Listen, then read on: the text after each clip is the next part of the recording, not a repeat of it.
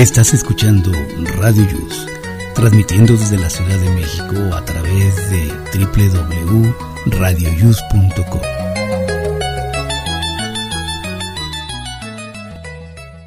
El siguiente programa contiene escenas de conocimiento explícito, con diálogos cargados de curiosidad, que pueden afectar la sensibilidad de personas no acostumbradas a hacerse preguntas sobre el mundo que las rodea. Tamales Marín presenta.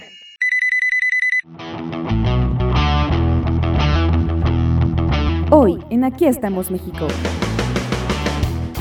Mañana 19 de septiembre participe en el simulacro nacional del sismo. Estar preparados puede hacer la diferencia. Fuerza de voluntad. ¿Te rindes muy pronto? Trataremos este tema y te daremos tips para no desistir.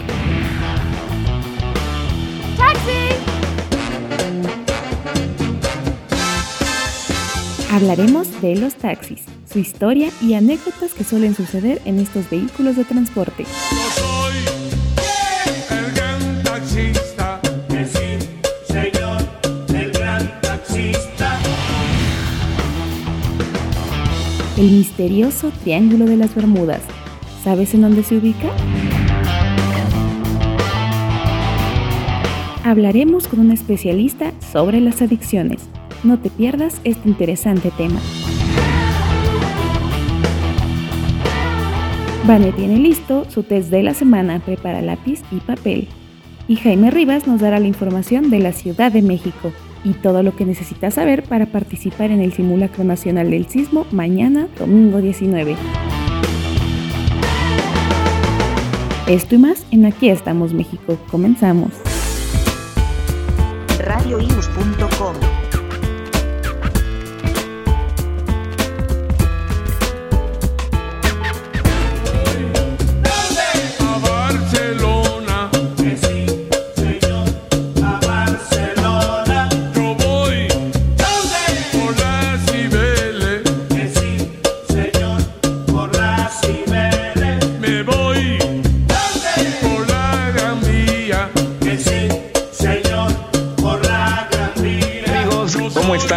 estamos saludando, estamos escuchando una rica y deliciosa canción así guapachosa de Mambo y estamos en sábado 18 de septiembre del año 2021, estamos en la semana número 37, ya mero nos acercamos al final de este año, ¿no? Y esperemos que pues ya para fin de año las cosas mejoren.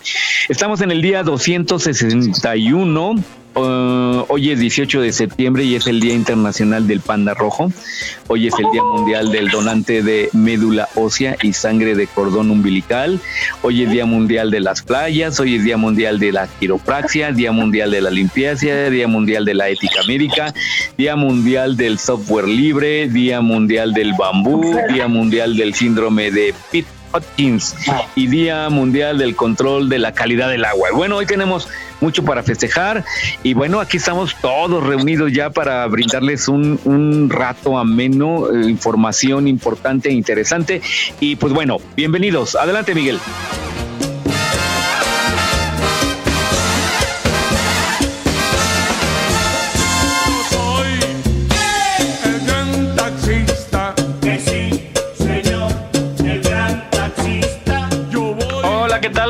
Única ocasión, hoy pues se nos hizo noche, esta rica noche de sábado. Está muy rico y está bueno hacerlo también de noche. Ya vamos a estar, hoy va a ser como un previo a nuestra versión nocturna que andan insistiendo las muchachas pecadoras de este programa que quieren hacerlo. Por única ocasión, pues entramos hoy esta noche. Pues me da mucho gusto saludar a mis compañeras que ya se están conectando y vamos a empezar. Ya no sé, ya no sé las edades, pero vamos a empezar por al azar, al azar. ta, ta, ta. Híjole, está difícil. Mon. I'm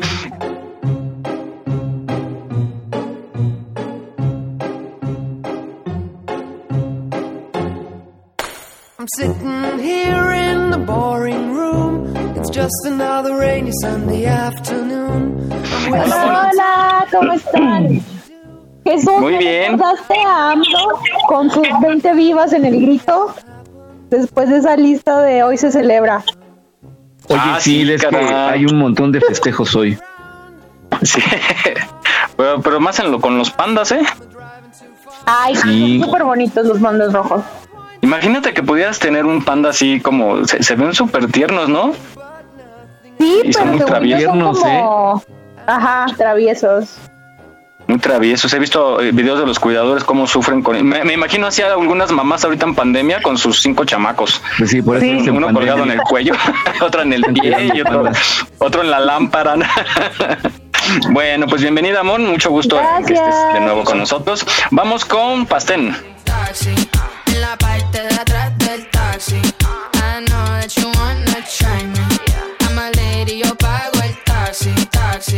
Taxi, taxi, taxi.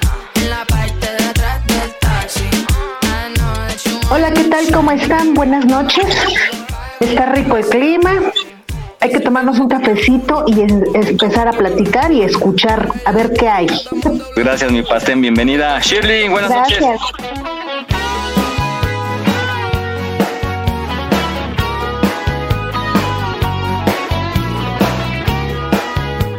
Hola, hola, ¿cómo están? Pues sí, hoy es un día, ahora más bien en la noche, ya estamos ahora muy tarde, pero bueno, es Y enteras un sábado.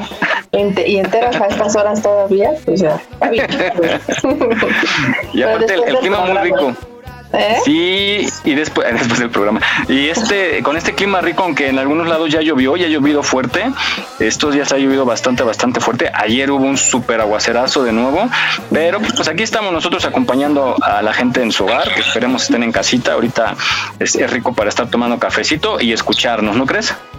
Así es, sí, un cafecito o algo fresquecito también, ¿por qué no? Unos Muy bien, mojitos. Unos mojitos. Ay, unos moji- fíjate, eso sí tomo, fíjense, eso sí los he Un tomado, pero eso sí me marean bien rápido por lo dulce. Sí, a mí también sí me gusta el mojito. Pero yo nada más dos y ya empiezo a, a querer los muchachos. Hablé Ay, qué feo. Sí, solo así no quiere, a mí- a imagínate. nosotros no. Bueno, Vane, ¿dónde andas?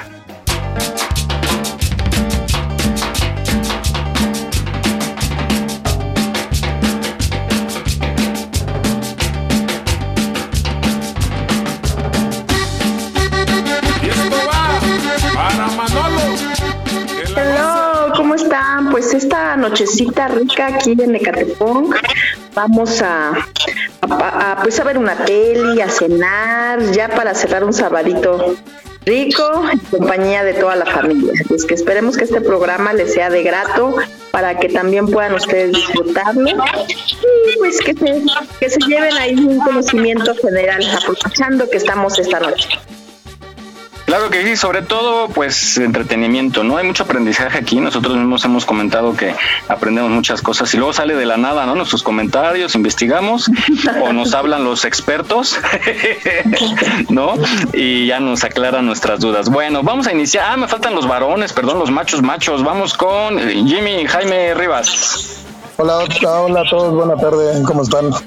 Ya andamos aquí saludándolos a todos, esperando que se le estén pasando bien en este fin de semana que parece como, como un puentezote, ¿no? Después del día del grito. Ah, cierto, sí, Sí, es cierto. Se siente así.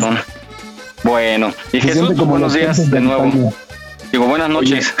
Pues buenas noches. Sí, que tengas mucha luz en tu en tu estudio ahí, pues este es de noche. Ahora hay que lavar a la luz de la luna, ¿no? Este, Ándale. Solo pregunten el agua de la lluvia, porque ya, ya hay lluvia. Oye, sí ha de ser muy romántico estar lavando así porque se refleja en la pileta, se refleja la luna. No, pero es más romántico estar planchando a la luz de la luna. Ah, no, planchando a cualquier hora. Sobre todo esta hora es buena.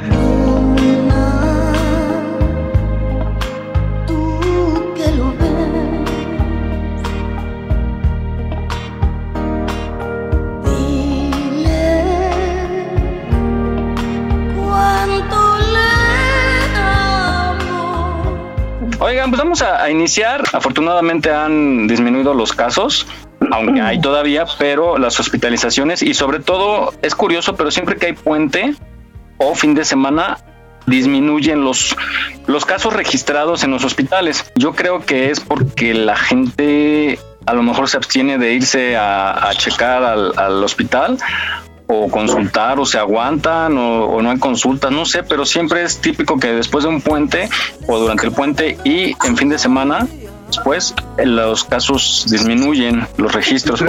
¿Qué será? que se aguantan, ¿eh? Sí, ¿verdad? Prefieren festejar, seguir festejando. Dicen, ya el lunes me voy a checar. Dicen, no, hijo, te sientes muy mal, pero mejor te llevo, tu- el lunes te llevo. A lo mejor puede ser, ¿eh? Porque también a lo mejor piensa la gente que no hay servicio o quizá no hay también servicio como cotidianamente, ¿no? A lo mejor puras guardias. Esto es lo que yo precisamente les iba a comentar. A lo mejor han de estar pensando que hay pura guardia y que no los van a atender rápido o que está lleno de gente. Y como es fin de semana o cualquier día festivo, pues a lo mejor es eso. Puede ser, puede ser, pero sí, la recomendación es que al menor síntoma, cuando tengan dos o tres síntomas, no lo duden, váyanse a checar. Más vale que nos digan con estudios en mano, ¿eh? No nada más que les digan, no, tienes una gripa. Háganse un estudio, más vale gastar el dinero en un estudio, en una prueba rápida y posteriormente en unos días más hace- hacerse otra si es que siguen los síntomas, porque con estas nuevas cepas los síntomas son muy breves y ya cuando ataca ya es a veces demasiado tarde. Entonces no lo dejen, váyanse a atender a la menor duda que tengan, por favor. Claro, sí, sí, sí. Bueno, vamos a iniciar este, esta noche con una reflexión muy bonita que encontré acerca de la fuerza de voluntad, que luego nos falta a muchos, ¿no? De, de repente nos damos por vencidos o queremos claudicar con algo que tenemos, en lo que sea, ¿no? Hasta en un propósito de salud, quizá de que hoy sí me meto al gimnasio, hoy sí voy a hacer ejercicio, o hoy voy a dejar de comer azúcar, como en mi caso. Este, a mí me cuesta mucho y la verdad me, me- me gana la fritanga, caray. ¿Ustedes tienen algo que, que se propongan y de repente no tienen fuerza de voluntad y les gana? De comer. Yo la sí. bajada de peso. A ver, Vane. Sí, no, la bajada de peso, soy bien. Sí, la comida. Entre, entre la edad, las hormonas y la alimentación, no, no. A veces también es el, el- el ritmo, ¿no? En el que está uno, sobre todo tú que eres mamá y que estás al pendiente de los hijos y para allá. A veces tienes planeado a lo mejor ese día comer bien y de pronto pues, te ganan las prisas y acabas comiendo algo rápido que encuentras en la calle o que te preparas así, ¿no? Sí, ya algo rapidito. Ok, Shirley también tenía un comentario. Yo sí, la comida también. La comida es algo que me cuesta mucho trabajo, la fuerza de voluntad. No, no, no comer como Te gana el antojo. bien. Sí, la verdad es que sí. Pero mira, en estas épocas que se vienen, vamos a tener que aprender a tenerlas, porque si no, ¿cómo vamos a terminar? Claro. Mon, Que yo cuando lo escuché, o sea, yo sí, o sea, lo mío no tiene nada que ver, bueno, sí está relacionado con la comida, pero lo mío es algo como muy, o sea, yo tengo problemas de salud mental, o sea, como que a veces sufro epi- episodios depresivos. Y lo estaba escuchando y escuché el final. Y la verdad es que hay veces que, o sea, te lo pueden decir y te puedes, te lo puedes decir a ti también, pero creo que sí, o sea, creo que es muy complicado o no esta forma de estigmatizar el no, no te dejas caer, no te rindas. Siento que a veces es necesario llegar a ese punto, o en mi caso fue lo que, o sea, para mí rendirme ante lo que estoy sintiendo o lo que estoy viviendo, porque uno se puede preparar para el huracán que le va a llegar, pero ya que estás ahí en medio es como dejarlos fluir, vivir, sentir todo lo que estás sintiendo y ya después levantarte porque decir no es que no te caigas y no sé qué la- es como es muy difícil y más para una persona con problemas de salud mental o con estos temas la verdad es que sí no es como ay ánimo mañana este la verdad es que sí es un tema de voluntad también me lo tengo muy muy muy claro pero no es tan sencillo, o sea, no es como que va a llegar un coach a tu familia, porque de verdad a mí cuando estoy en estos episodio- episodios, la verdad es que sí me lo dicen así de, sí, no, y es que tú, y es que bla". pero es como, hasta que no lo saqué todo, es como que ya, pero no sé, o sea, supongo que nos pasa distinto.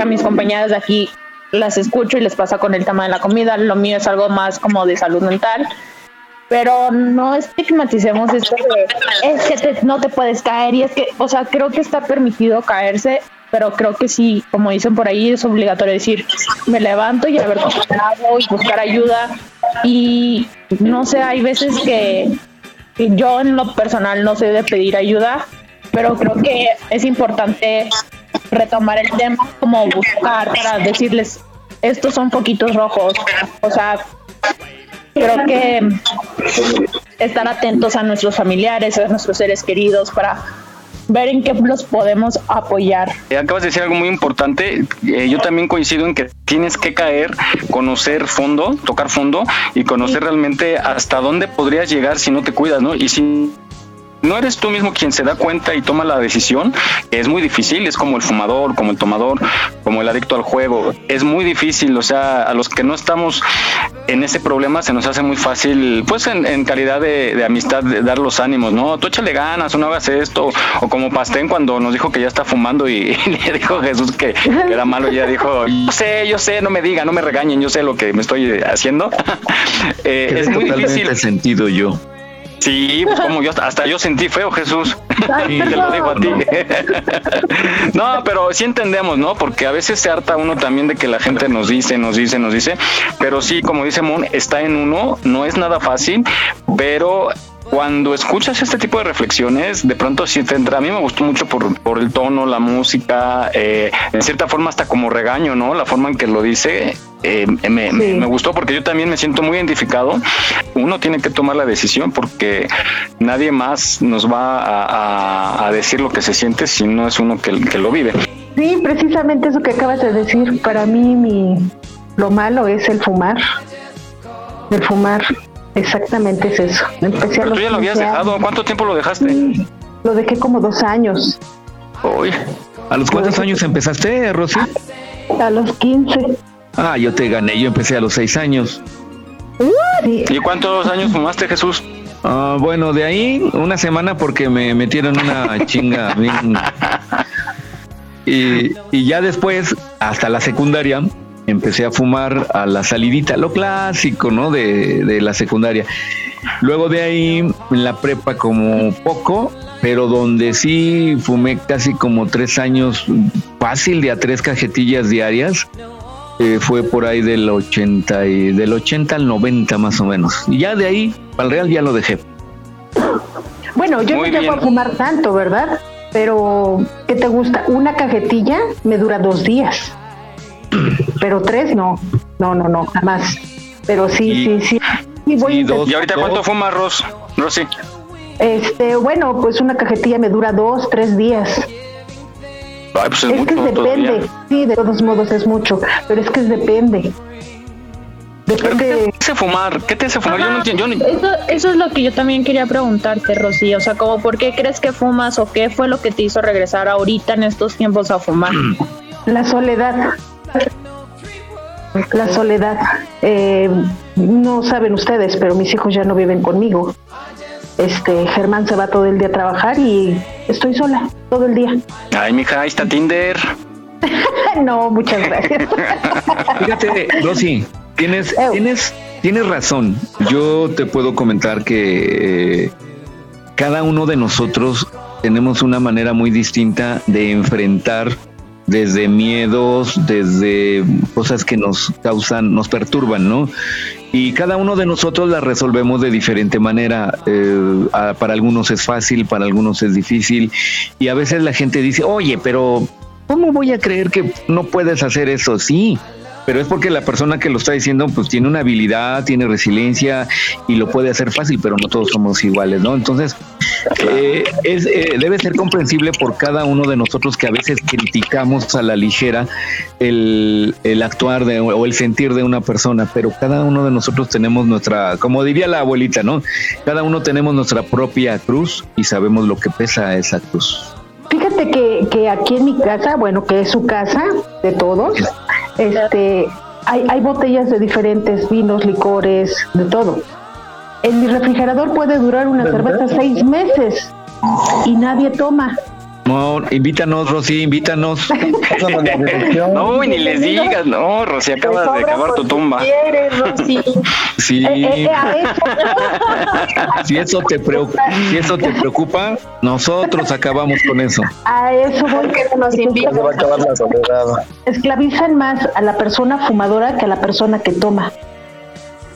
No te creas. Y la, ¿eh? perso- y- y la persona que toma puede hacer desfiguros, pero la persona que fuma, no. La persona que fuma está dañando su cuerpo y obvio el de los demás por el humo, pero la persona que toma Claro.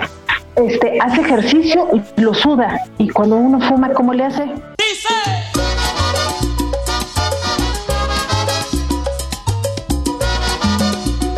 Pues bueno, vamos a escuchar esta reflexión y no nada más se, se refiere a, los vicios, ¿no? Sino a cuando uno planea hacer algo, algún plan de vida a mediano, corto o largo plazo, hay que no quitar el dedo en el renglón y hay que seguir adelante a pesar de la adversidad, sobre todo en estos, en estos tiempos. Pues vamos a escucharla. años 1600, cuando el tirano mandó las calles de acerca una persona y me dice, Judy, ¿sabes? Estoy cansado. Ya no puedo. Estoy pasando momentos difíciles. He intentado todo, pero no puedo superarlo. Tengo ganas de tirar la toalla. Tengo ganas de renunciar. Le miro los ojos y le digo, eres un cobarde. Se sorprendió por la respuesta que le di. Y luego le dije lo siguiente, lo que hoy parece un huracán en la vida, mañana comprenderás que solo era el viento abriéndote un nuevo camino. La vida cada día te ofrece una nueva oportunidad para ser feliz. Se llama hoy. La vida te ofrece cada día una nueva oportunidad para empezar. Se llama hoy. La vida te ofrece cada día la oportunidad para poder dar lo mejor de ti, para poder aprender. Se llama hoy. ¿Realmente estás dando lo mejor de ti? Te aseguro que aún no has explotado tu máximo potencial. Tienes que dar lo mejor de ti. Tienes que atreverte a luchar por lo que quieres. Reclámate a ti mismo que tú eres éxito. Tú eres éxito. Tú eres éxito. Nunca lo olvides. Siempre tenlo presente en tu mente y tu corazón que tú naciste para comerte el mundo, que tú naciste para triunfar, que tú naciste para ganar. Puedes hacerlo hoy. No me digas que no puedes, dime que sí puedes. Convéncete a ti mismo que tú naciste para algo grande, para algo poderoso, para algo extraordinario. El poder lo tienes tú. Recuerdo aquellas hermosas palabras de la Madre Teresa Calcuta que decía, la vida es una oportunidad, aprovechala.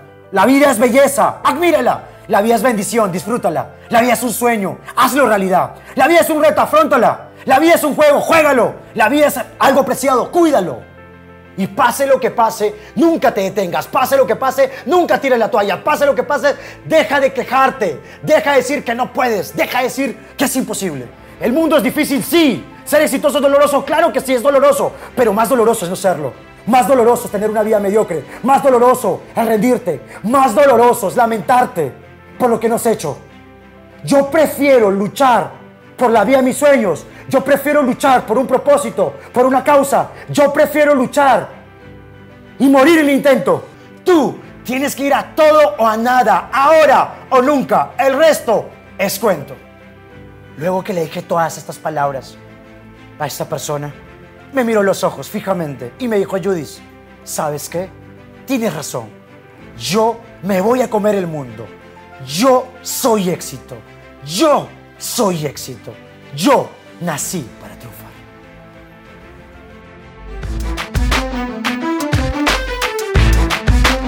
Aquí estamos, México. Esperamos tus comentarios a nuestro WhatsApp 56 294 1459. 56 294 1459. Continuamos.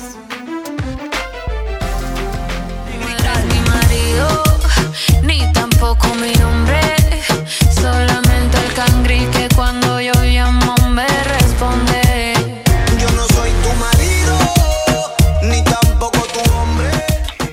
Listo, adelante Miguel.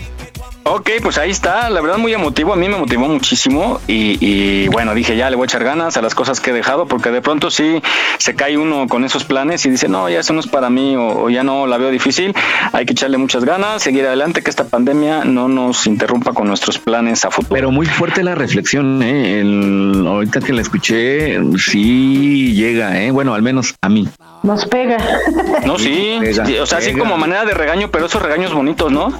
Que sí te hacen reflexionar. Sí, justamente. Muy bien, pues vamos a aprovechar, ustedes han escuchado la frase de haz de tu vida un papalote. Ah, por cierto, sí la he escuchado y bueno, como breviario cultural. La palabra papalote es de origen náhuatl, es papalotl y quiere decir mariposa. Ay, muy bien, ya ven, por eso quería yo tener gente ya, ya de muchos años de experiencia. Gracias. Que nos ilustre. Entonces Google, que nada. Que más sabe el diablo por viejo que por diablo. Entonces serías de tu vida una mariposa. no. Yo creo que no, ¿verdad, mi Jimmy? No, no, no, no, para nada. Bueno, vamos a escucharla.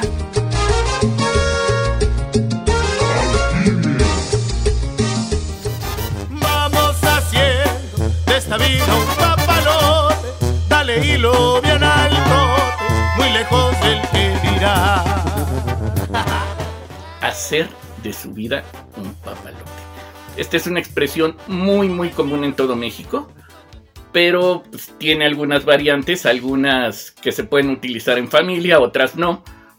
Pero este tiene su origen en el hecho de que el papalote o cometa es un juguete que ah, puede, eh, puede alguien ayudarte con la eh, con él al momento de correr para levantarse, para levantarlo, o puede uno, o pueden haber varios al mismo tiempo volando sus propios papalotes, pero es un juego que te eh, que solamente puedes jugar tú. Y nadie y no puede haber digamos deporte en equipo de papalote. Por eso a partir de ahí cuando uno tiene que reconocer que cada quien es libre de hacer de su vida o de sus cosas lo que quiera, eh, se dice que cada quien puede hacer de su vida un papalote. Vamos haciendo de esta vida un papalote. Dale hilo bien alto, muy lejos del que dirá.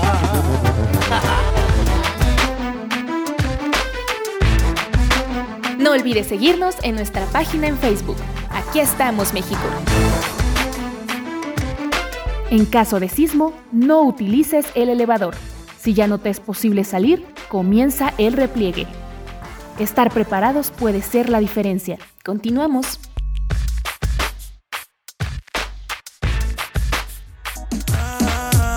En el a meterte, profundamente conocerte. Le compré unos panties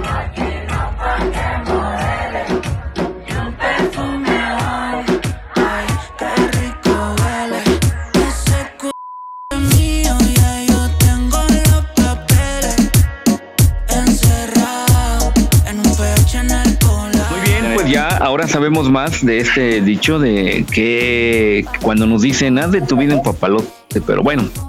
Adelante, Miguel.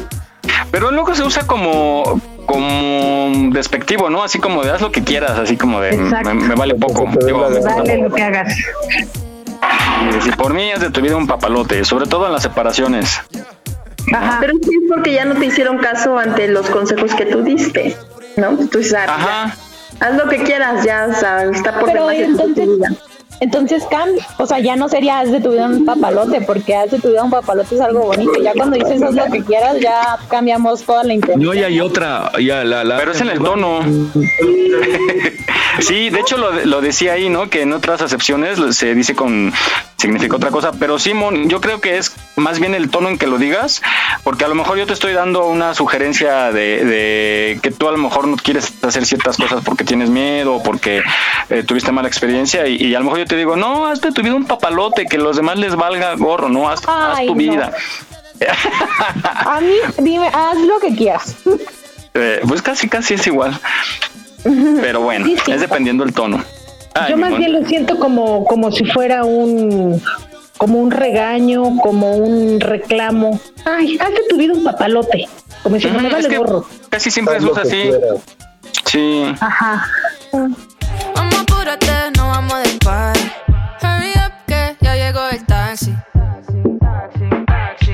Taxi, taxi. En la parte de atrás del taxi. I know that you wanna try me. I'm a lady, yo pago el taxi. Taxi, taxi, taxi, taxi. En la parte de atrás del taxi. Vamos a hablar de los taxis. De los taxis, este medio de transporte que, que, bueno, pues han existido desde hace mucho tiempo, pero tienen sus, sus anécdotas, tanto... A ver si la próxima semana conseguimos... a- ah, pues tu marido es taxista, ¿no, Rosy? Era, sí. Era bueno, Durante fue taxista, años. perdón. Sí, y que nos cuente algunas anécdotas porque tienen las suyas. Luego los taxistas se han convertido en, en Cronistas de la Ciudad, ¿no, Jesús? Te platican de todo. Cada patoaventura que tienen los taxistas. Buenas y malas. que- fíjense que mi marido, yo sabía que ay, los taxistas subían a las mujeres y les pagaban con cuerpo y cosas así. Pues no sé, a lo mejor el mío lo ve tan feito que no le daban el cuerpo. No te creas, no. Ahí, ahí es un tema que yo sí lo quiero. Bueno, ya que lo tocaste, porque lo tenía aquí anotado para más adelante, pero eh, ya lo hemos platicado. Yo les he preguntado qué les, qué les eh, prende de un hombre o qué les aloca. Y, por ejemplo, eh, concluimos en que a ustedes les gustaría, les encantaría, les enamoraría que, por ejemplo, el marido o la pareja les haga una bonita cena en un lugar muy especial, ¿no? O sea, coincidimos en que fue en lo que más, más les, este, les iba a emocionar. Pero yo sí he visto, todo? mandé. ¿No se puede todo? O sea, como nada más una cena o unas rosas, ¿no? Ah, bueno, ya depende de cada mira, quien y cada cual. En realidad, fíjate que, Miguel, una mujer debe de tener un hombre bueno en la intimidad, debe de tener un hombre inteligente, un hombre eh, Responsable, ex- espléndido en, en, en No, fíjate lo que dice Mon, ¿eh? Muy importante, pero sigue Jesús, perdón. El problema es que no se conozcan entre ellos. Exacto, Jesús. No, es que sí, es que hay muchas historias, si yo les contara también, pero bueno, los taxistas tienen buenas, pero Mon tocó algo muy, muy importante, fíjate lo que ella busca, ella busca que sea responsable.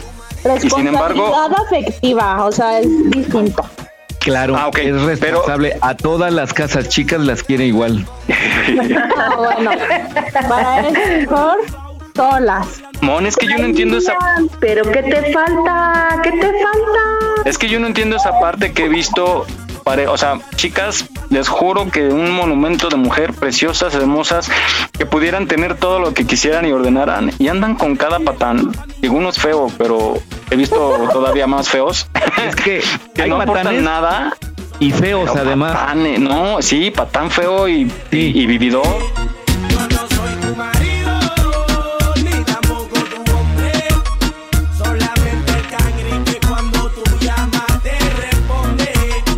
Soy feo, pero no soy patán. Yo igual. Es que, ¿sabes qué? A muchas mujeres les gustan los gañanes. Pero se los buscan así como de. Como si buscaran la oferta en el súper, o sea. Hasta les- les- casting de patanes, ¿no? Ándale. El que gana. Sí. Yo creo que es más bien como de la cuestión emocional que traigan, ¿no, Jesús? Yo sí he escuchado muchas anécdotas de amigos taxistas que dicen que luego sí les empiezan a contar sus historias, que se están divorciando, que le pegaron, que lo dejó, etcétera, y que acaban en un motel. A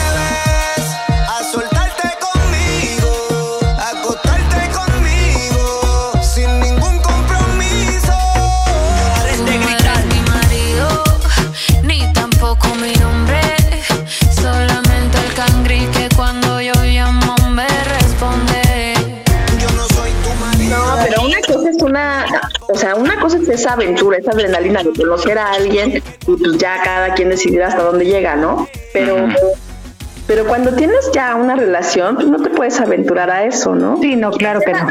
Hoy, hoy, mi Vane, yo sé de muchos casos y he vivido muchos también que, que tú jurarías. De, este, de esta agua no he de beber, ¿verdad? Jurarías, jurarías que es la mujer más feliz del mundo y completa y plena y con hijos, marido, posición, etcétera. Y de repente buscan lo que no deberían estar buscando. Oye, Miguel, creo que en, en alguna ocasión, bueno, también lo dice un todos, ¿no? Este, en alguna ocasión creo que hay cosas que hemos hecho que nunca pensamos que hubiésemos o haríamos. Y por X circunstancias, a veces cae uno en esa situación y ya después le piensa uno y dice, chin, ¿para qué lo hice? No, no, no, no. Pero bueno, ya lo vivido y lo bailado, ¿quién se lo quita a uno? Entre tú y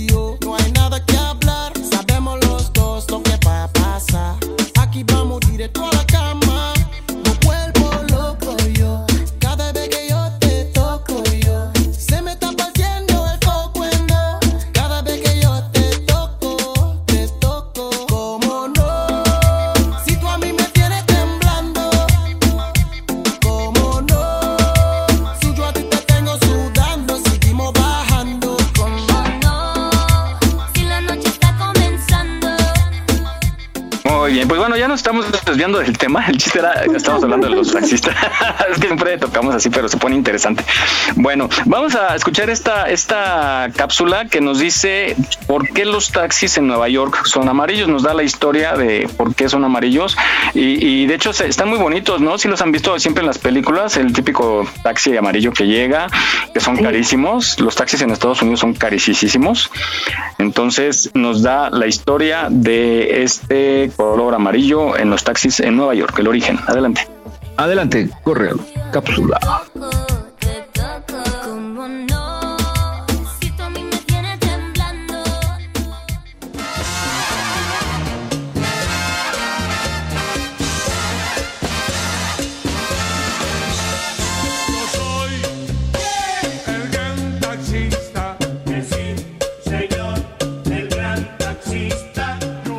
¿Qué se te viene a la mente cuando ves el color amarillo?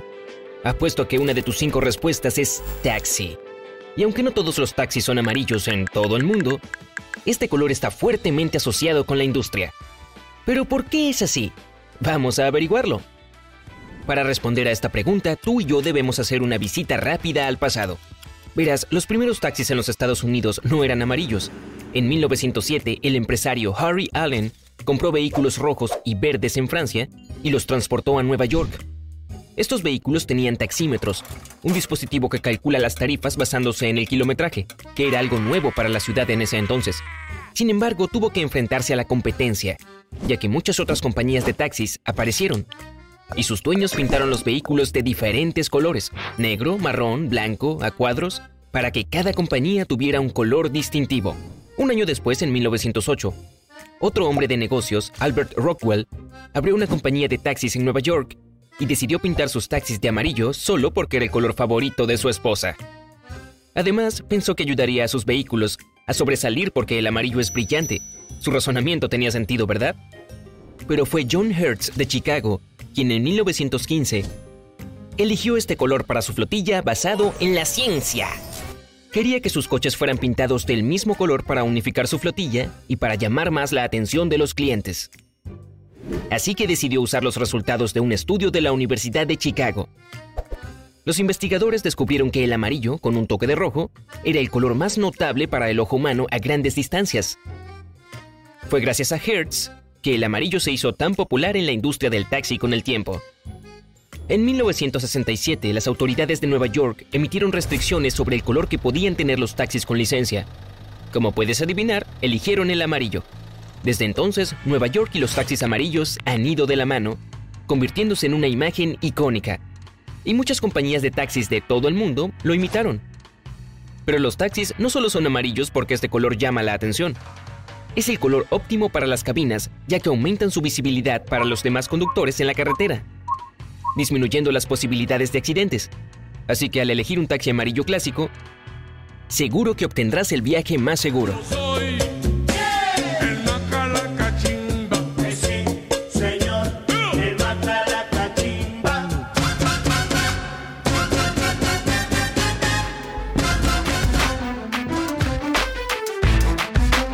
Aquí estamos, México. Esperamos tus comentarios a nuestro WhatsApp 56 294 1459. 56 294 1459. En Aquí estamos México nos complace trabajar para ti. Gracias por tu preferencia. Continuamos.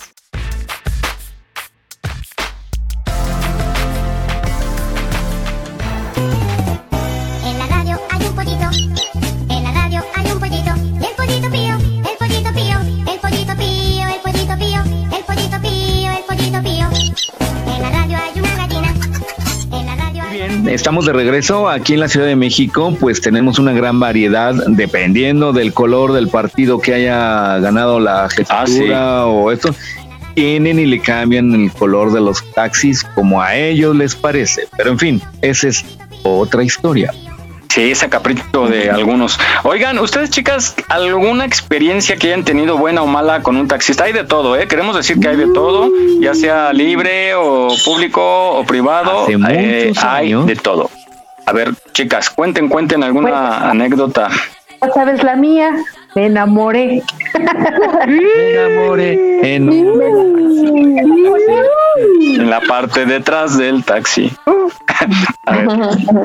La conocí en un taxi en camino al club. ¿Quién más? ¿Quién más? No, pero una anécdota así que digan se portó bien patán o porque hay de todo, ya ya dijimos alguna anécdota buena, Yo anécdota tengo mala. una- justo una amiga me acaba de contar una anécdota de ella. Aclaro, es de ella, pero Ay, de un amigo. Es que ella salió de un antro y se subió a un taxi con un amigo que era un niño que iba con nosotros en la preparatoria. Esto fue aquí en la Ciudad de México.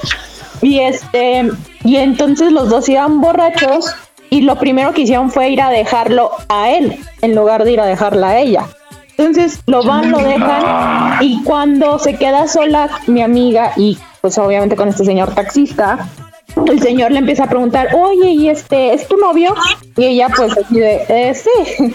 Y, ah, es que yo estoy más guapo. Y ella así como, "Ah", y no, no, no, o sea, el tema, o sea, el tema pasó, me dijo, güey, se me bajó así en un 2x3 cuando me dijo, yo te lo haría mejor que tu novio. ¡Wow!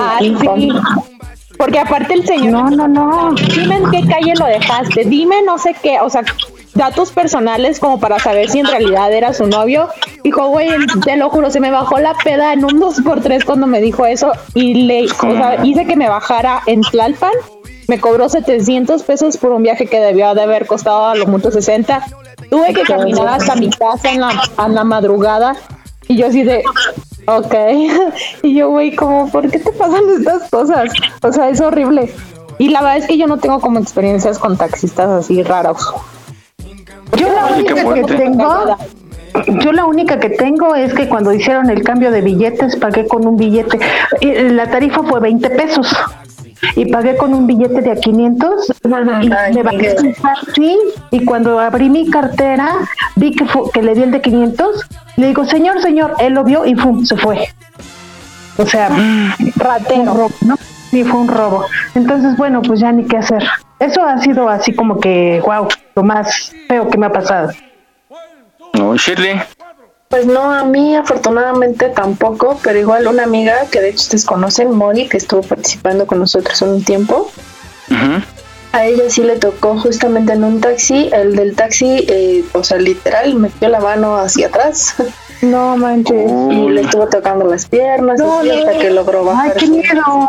Fíjense que qué fuerte. Pero hoy en día ya ven que la mayoría de las plataformas tienen al- algunos sistemas que puedes compartir el viaje y es, y es lo más prudente, ¿no? A compartirlo con una amiga y que vayan siguiendo el viaje lo que y yo les recomiendo es compartan su, o sea, su live location, pero desde WhatsApp o desde alguna otra plataforma, porque Sí, los, las desde eh, los conductores de Uber o de Didi o así, ellos pueden, o sea, modificar como la locación o cambiar el ru- algo así. Sí, o incluso hasta finalizar el viaje. Exacto, entonces lo más seguro es que lo compartan desde otra aplicación que no sea la aplicación del taxi.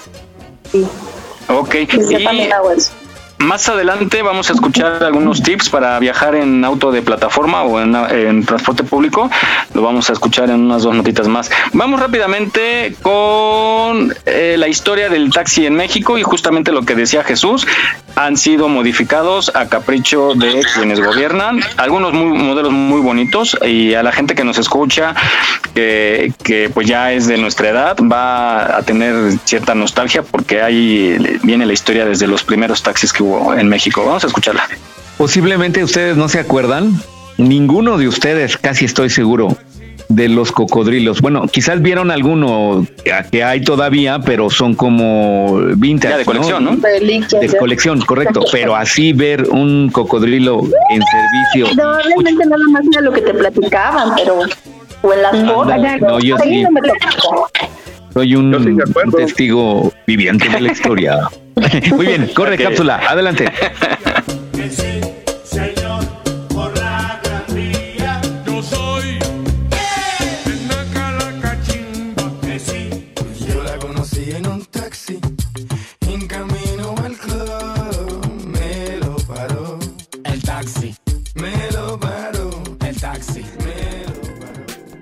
Se decía que el entonces Distrito Federal fue una auténtica jungla de concreto, ya que en algún momento sus taxis realmente la volvieron una selva de asfalto. Fue a partir de la década de los 50 y hasta finales de los años 80 que la movilidad en taxi estuvo regida por una variedad de animales. Poco antes de que comenzara la Revolución Mexicana, había una pequeña revolución en la movilidad de los capitalinos, con las famosas calandrias. Estas llegaron a las calles a principios del siglo XX y eran carretas tiradas por animales. En 1916 tuvo una huelga que dejó en necesidad de transporte al habitante de la ciudad. Las compañías de tranvías decidieron entrar en paro. Algunos conductores de tranvías fueron bastante astutos como para idear una forma de proveer el servicio de transporte. Modificaron vehículos Ford Modelo T y los convirtieron en un híbrido de taxi, lo que hoy conocemos como colectivo, y cuyo mote popular era Fotingo. En 1920 los sitios de taxis ya eran muy comunes y quizá necesarios para transitar en la ciudad. Para los años 50, las autoridades comenzaron a poner más atención a la importancia de contar con un mejor transporte, y se preocuparon por la imagen e identidad que se le daba a la ciudad. Fue por esta razón que se crearon taxis con una imagen más atractiva y cuidada. Los taxis que dieron inicio a esa etapa de movilidad en el entonces Distrito Federal fueron los llamados cocodrilos, y quizás son los más famosos y recordados por su imagen atractiva y cromática. Ante el buen rendimiento que tuvieron los cocodrilos, llegó la época de las llamadas cotorras. Bajo la misma idea de ofrecer un transporte moderno y atractivo que diera una mejor imagen al Distrito Federal, los autos usados como taxis fueron pintados y decorados muy al estilo de los cocodrilos, pero variando sus colores al amarillo, verde y blanco. Conforme fueron pasando los años y se multiplicaron los autos en la Ciudad de México, un nuevo modelo comenzó a verse circulando por las principales avenidas. Sin perder la elegancia y el estilo en los trazos en las molduras de los taxis clásicos, llegaron los corales. Los corales se alejaron de la variedad de colores y se uniformaron en un tono coral. Fue a finales de los años 70 que un auto alemán enamoró a los capitalinos, y poco a poco se fue volviendo una imagen emblemática en el Distrito Federal. El Suru tomó el lugar del bocho como el taxi más común en la ciudad. En la administración de Miguel Ángel Mancera, se ordenó el cambio por el color rosa que conocemos hasta la fecha.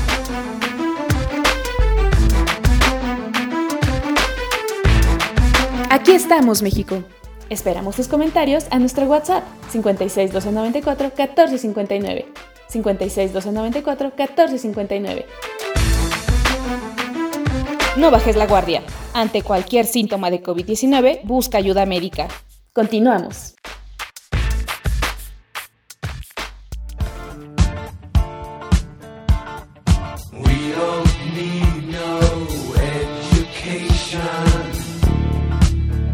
Bien, Miguel, pues ya estamos de regreso. Ahora ya sabemos cada día más de esta hermosa ciudad y conflictiva, pero mm, bueno, los taxis son algo necesario. Adelante. Así es, es que bonita, qué bonita la historia. Y yo lo he visto en las películas mexicanas, ustedes chicas pues seguramente las han visto. Y sí, eh, eh, fui al Museo del Auto, vi un taxi de estos, se ven imponentes, se ven padrísimos. Vamos ahora justamente a lo que platicábamos acerca de la seguridad al viajar en transporte público o de plataforma. Hay algunos tips como el que decía Mon. Y justo toca el tema que, que dices Mon, cuando viajan dos personas, pues la, la- la lógica era a lo mejor hicieron por distancia, ¿no? De primero dejar al, al chico, seguramente. Pero sí hay que compartirlo. Da un tip muy bueno que regresando lo platicamos. Vamos a escucharla.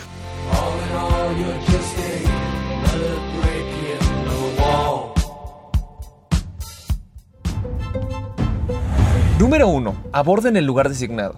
Muchas veces pasa, especialmente en las aplicaciones, que el mismo conductor te dice, oye, te puedo ver más adelante, hay mucho tráfico, no puedo llegar a este lugar. Por seguridad no se metan en calles. A mí me ha pasado que saliendo de conciertos me dice, oye, camina a la colonia de enfrente y ahí dos, tres calles, ahí estoy yo. Lo hice, estaba muy nervioso, pero es algo que no debí de haber hecho. Entonces, siempre que pidan algo por una aplicación, díganle, no, aquí te espero, no pasa nada y esperen a que llegue esta persona. Número 2, asegúrate que los datos coincidan.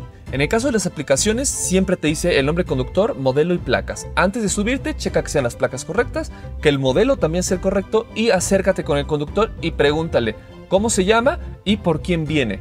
En el caso de los taxis, siempre asegúrate que afuera de la ventana trae como una foto en la cual trae su información, la fotografía de la persona y el modelo del coche. Checa que esta información coincida con el vehículo al que te vas a subir. Número 3. Saca una foto de las placas del coche y del conductor. Sé lo más obvio posible. Tal vez puede ser un poco incómodo, puede levantar un poquito sospechas ahí como al conductor de oye no me estás tomando fotos, pero más vale deltadianos. Te vas enfrente del coche, tomas una foto y esa foto se la vas a mandar a alguien de confianza. Número 4. Por ninguna razón te pases al asiento delantero. Siempre en el asiento de atrás y atrás del conductor. No te vas a poner tampoco en diagonal si es que vienes tú sola o tú solo. Número 5. Antes de abordar, asegúrate de que no esté el seguro de niños. Siempre está abajo, atrás de las puertas y una vez que te metas, asegúrate que también puedas abrir la puerta sin ningún problema. Tienes que ir checando que la ruta sea la misma que vas siguiendo. Y para esto tienes que estar atento. No puedes estar en el celular viendo Instagram, Facebook, mandando WhatsApps, dormido peor aún. O sea, tienes que estar checando que todo vaya en orden. Siempre intenta ir con alguien más. Si tienen que llegar a dos puntos diferentes, lo ideal sería que vayan al mismo lugar, que alguien te acompañe. Si es en la madrugada, con mayor razón. Si van a llegar como a dos casas diferentes, mejor coordínense y duerman juntos en la misma casa para que uno de las dos personas no tenga que hacer el viaje solo. Tómense su tiempo en cada uno de los pasos, no se salten ninguno y asegúrense que todo esté en orden para que lleguen sanos y salvos a su destino. Aquí estamos, México. Esperamos tus comentarios a nuestro WhatsApp 56 294 1459. 56 294 1459. Mañana 19 de septiembre participe en el simulacro nacional del sismo. Estar preparados puede hacer la diferencia. Continuamos.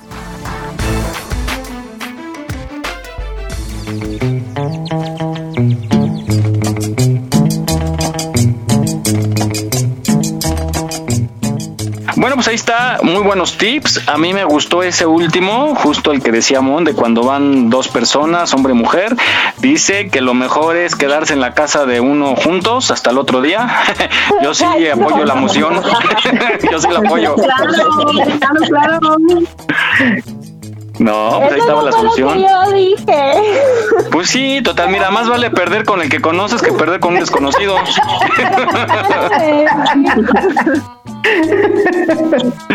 o no, digo, ya, ya, ya, por lo menos pues, a ti ya te conocen y ya saben a qué te dedicas. Por lo menos ya sabe el nombre. Pues Imagínate al otro día con el desconocido, oye, por cierto, ¿cómo te llamabas? Ándale. Más vale que digan aquí quedó que aquí murió. Pues sí. Ay, de veras, también por eso andar queriendo tener nuevas experiencias. Pues ahí está, muy buenos los, los, consejos. Vamos ahora, mañana vamos a tener simulacro nacional de sismo. Es muy importante.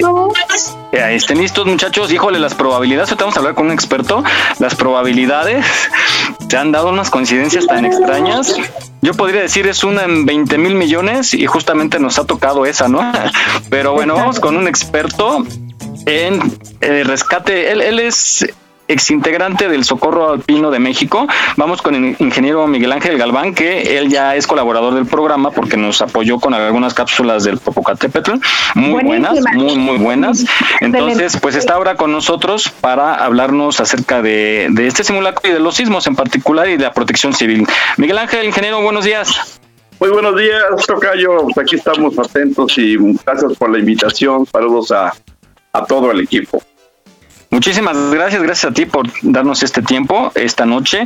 Eh, estamos muy agradecidos contigo con tus cápsulas. La verdad, gustaron muchísimo, muchísimo ese cereal que nos enviaste, mucha dedicación y muy buena información. Platícanos la importancia de estar preparados para aprender a convivir con la naturaleza y en particular con los sismos. Bueno, eh, vivimos en una zona sísmica eh, completamente. Tenemos varias zonas de, de subyucción, el- la placa de Cocos, eso abarca Oaxaca, abarca Guerrero, abarca Michoacán, pero también un tiempo acá se han dado sismos que los geólogos llaman sismos intraplaca.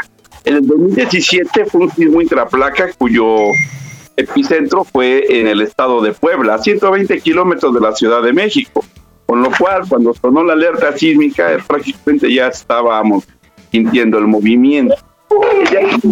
Importancia de estar siempre eh, preparados con el conocimiento adecuado, saber nuestras rutas de evacuación, tenerlas libres de, de obstáculos, tener nuestra mochila de emergencia, saber qué hacer, tengas de repliegue, conocer nuestro inmueble y zonas seguras tanto dentro como al exterior de, del área donde, donde habitamos o donde trabajamos.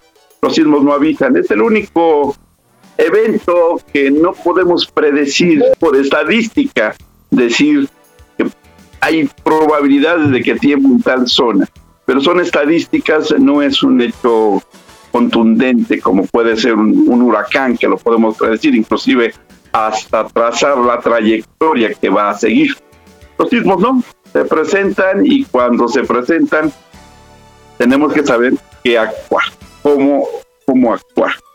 Sobre todo a nivel condominal, que es donde nos hemos metido un poquito más, eh, la gente no sabe qué hacer. Eh, la cultura de protección civil falta mucho, mucho por hacer en, México. Se ha avanzado, se ha avanzado bastante. Las indicaciones del nazismo de 1985 prácticamente era si sientes que está temblando, sales hecho la monja, ¿no? Ahora ya no, ahora ya se nos indica que tenemos que guardar la calma, se tenga de repliegue, eh, ocupar técnicas como la que implementó Douglas Cobb, que es el triángulo de la vida, y, aumentar las probabilidades de sobrevivencia en un sismo. Eso es lo que debemos de hacer. Y para eso, pues se, se dan, se transmite el conocimiento. Y aprovechando el espacio, hoy vamos a dar precisamente una plática sobre protección civil condominal, donde tocamos precisamente esos temas. Este sábado 18 de septiembre a las 8 de la noche por Zoom.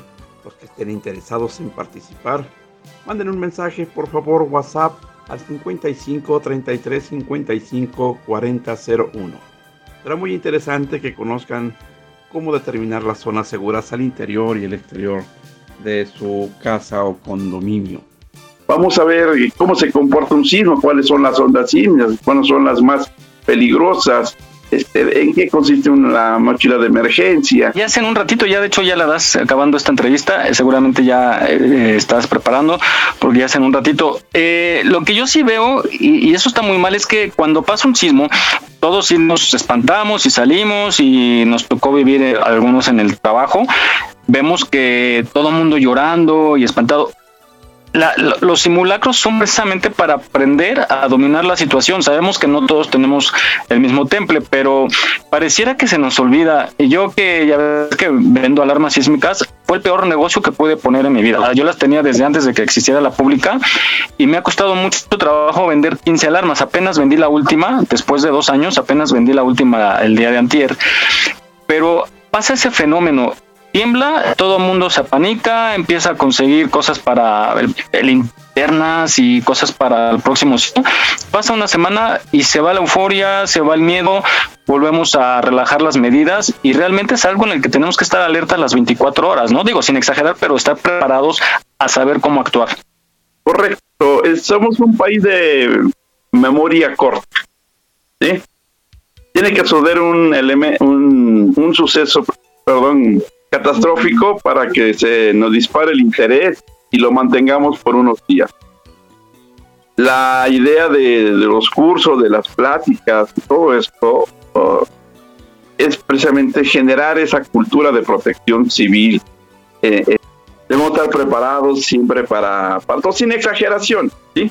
De hecho, la, la forma correcta de desarrollar simulacros es, es esta se avisa a la gente, mañana va a haber simulacro a tal hora, a tal día y se trata de...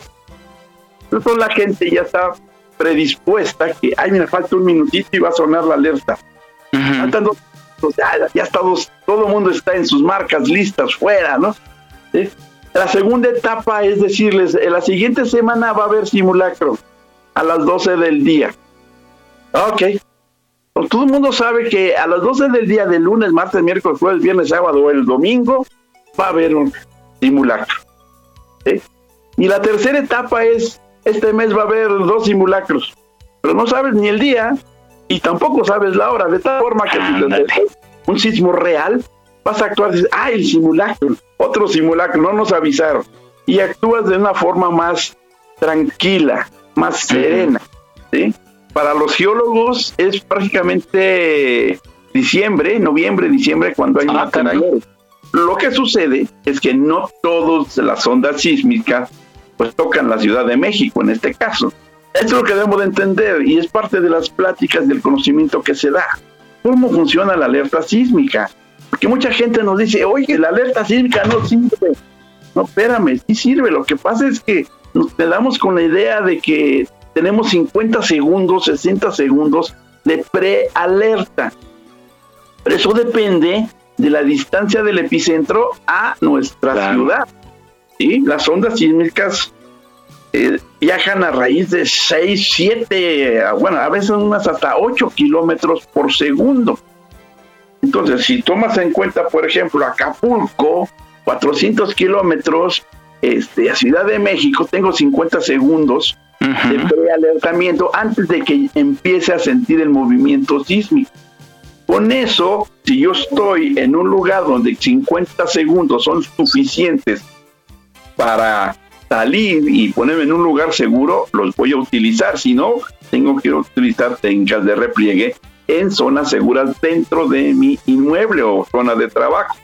Pues bueno, repite nada más, ¿cómo puede participar la gente? Yo creo que vamos a publicar, porque ya es en unos momentitos, a publicar tu link, pero hay un límite, ¿verdad? Es gratuito, pero hay un límite de participantes. Pues no tengo, esta es la segunda ocasión que lo hacemos vía Zoom, eso a petición de, de, pues, de gente, de mis vecinos, conocidos, y la verdad que no sé si tenga yo un, un límite de, de participantes. Es una cuenta de, de Zoom que amablemente una empresa me ha facilitado. Entonces creo que no hay un límite como tal, ¿eh? Ok, entonces, ¿te parece bien si la compartimos en nuestra página para que la gente intente conectarse hoy? Que es una plática, una charla muy interesante y te pueda acompañar en esta experiencia que nos quieres compartir. Por supuesto que sí, te lo voy a agradecer eh, mucho y a todos los que quieran aprender un poquito de, de este tema, de saber qué hacer, de aumentar sus probabilidades, de, pues, de supervivencia, hay que decirlo abiertamente. literal. Muchísimas gracias, ingeniero Miguel Ángel Galván, ex integrante del Socorro, del Grupo Socorro Alpino de México y experto en protección civil también. Si alguna persona quiere contactarte para que les proporciones una plática en su condominio, ya digo, previo arreglo, ¿hay algún número donde se puedan comunicar o algún correo? Sí, te voy a dar, eh, bueno, mi correo es este M A G M H A C H I, se lee M A G M Hachi arroba gmail.com. Perfecto. Ahí para que te contacten. Mi número telefónico, Adelante. mi celular, quieren por WhatsApp, es el 55 33 55 40 01. Ok, pues ingeniero, muchísimas gracias. Como siempre, muy buena información. Y les recomendamos que escuchen esta amena charla, muy, muy productiva, para que estemos preparados para convivir con la naturaleza, con los diferentes fenómenos perturbadores que les llaman ahora. Gracias y estamos muy pendiente. Al ratito nos conectamos para escucharlo, ingeniero. Muchas gracias a ti, Miguel, y pues gracias a todos. Saludos y Gracias. a todo el equipo, como siempre. Muy amenos sus los sábados, hacen muy amenos los sábados. Muchas gracias. Bueno, buena tarde, ingeniero. Buena tarde, hasta luego. Hasta luego. Ahí está pues la eh, información de un experto en este tipo de fenómenos. Continuamos.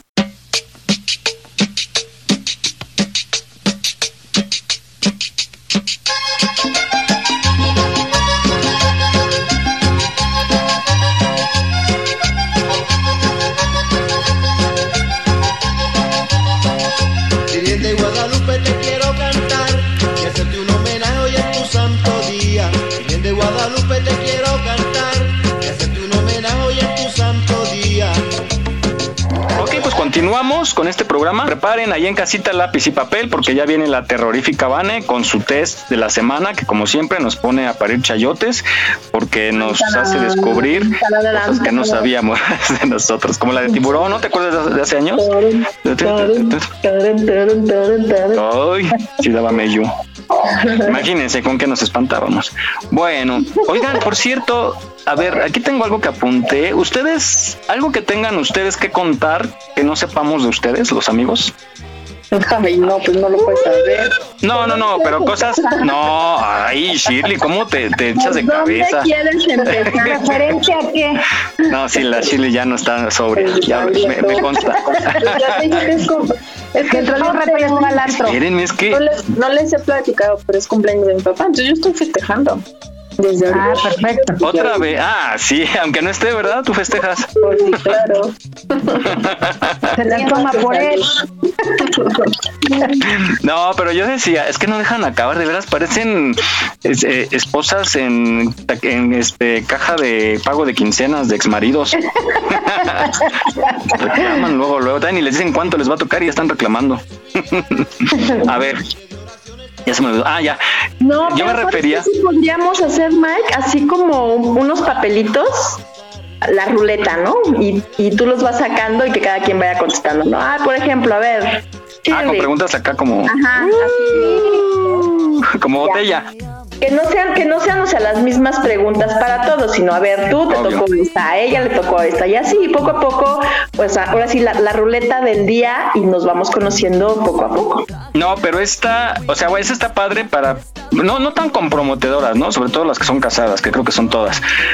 Me encanta. Mm, Bueno, eh, no, yo decía, yo decía del lado, es- escuche, Te caso con las. Eh. oh, pues ustedes me hicieron, me llevaron por el mal camino. Yo era un, yo era una oveja, una santa oveja. Descarriada. No, ustedes ya me descarriaron. Bueno, se oye feo eso, no, olvídenlo. Bueno, yo decía lo siguiente, a ver, por ejemplo, yo quisiera que supieran, quizá no todos lo saben, yo no sé nadar, no conozco Acapulco, o sea, a mi edad, en mi vida he ido a Acapulco. Mm, estuve, se me paró el corazón cuando era yo bebé, por cosa parece que de un minuto y me reanimaron. Y pues, ¿qué más? Creo que hasta por ahorita es lo que... Ah, no tomo y no fumo, que bueno, la mayoría sabe. Eran, son cosas así que se puedan contar. Entonces, algo que quieran contar ustedes, alguna fobia, algún logro que... eh, o alguna mm, actividad que hagan que nosotros no sepamos, no sé. Bueno, yo empiezo. Le tengo fobia a los gatos. No, me, gustan- no me gustan los gatos. Eh, eh, la he superado poco a poco. Ya puedo entrar a una casa donde hay un gato siempre y cuando no lo tenga que agarrar yo ni se me restriegue. Oh, Este, igual que Miguel, no sé nadar.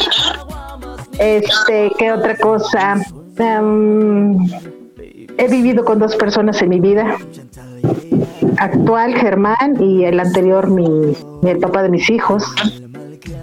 Este, ¿qué más? ¿Qué más? ¿Qué más? Ya. Tit, tit, tit. Se acabó. ¿Quién sigue?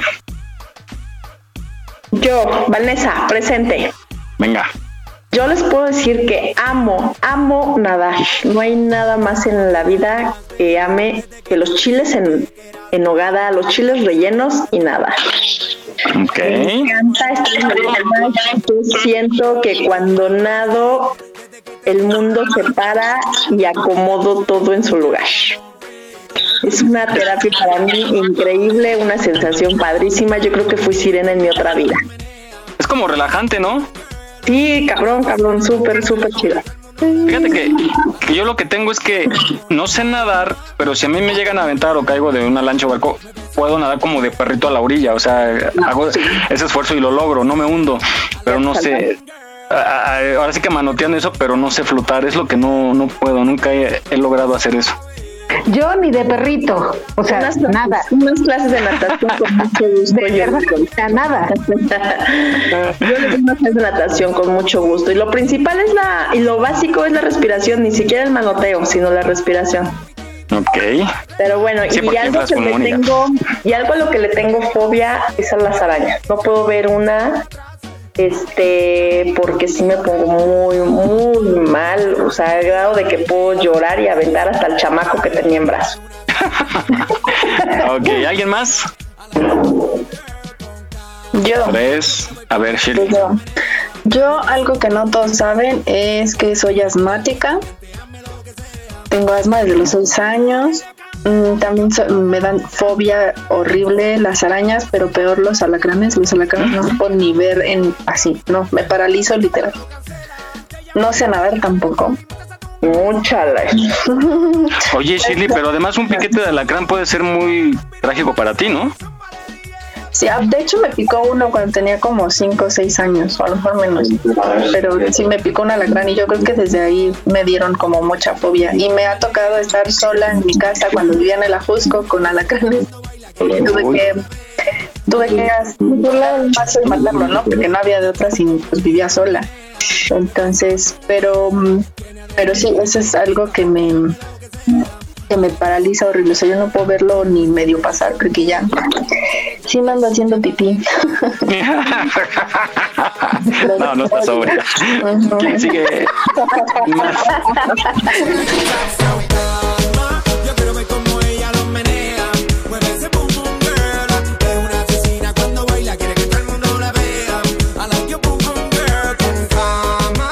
Mon.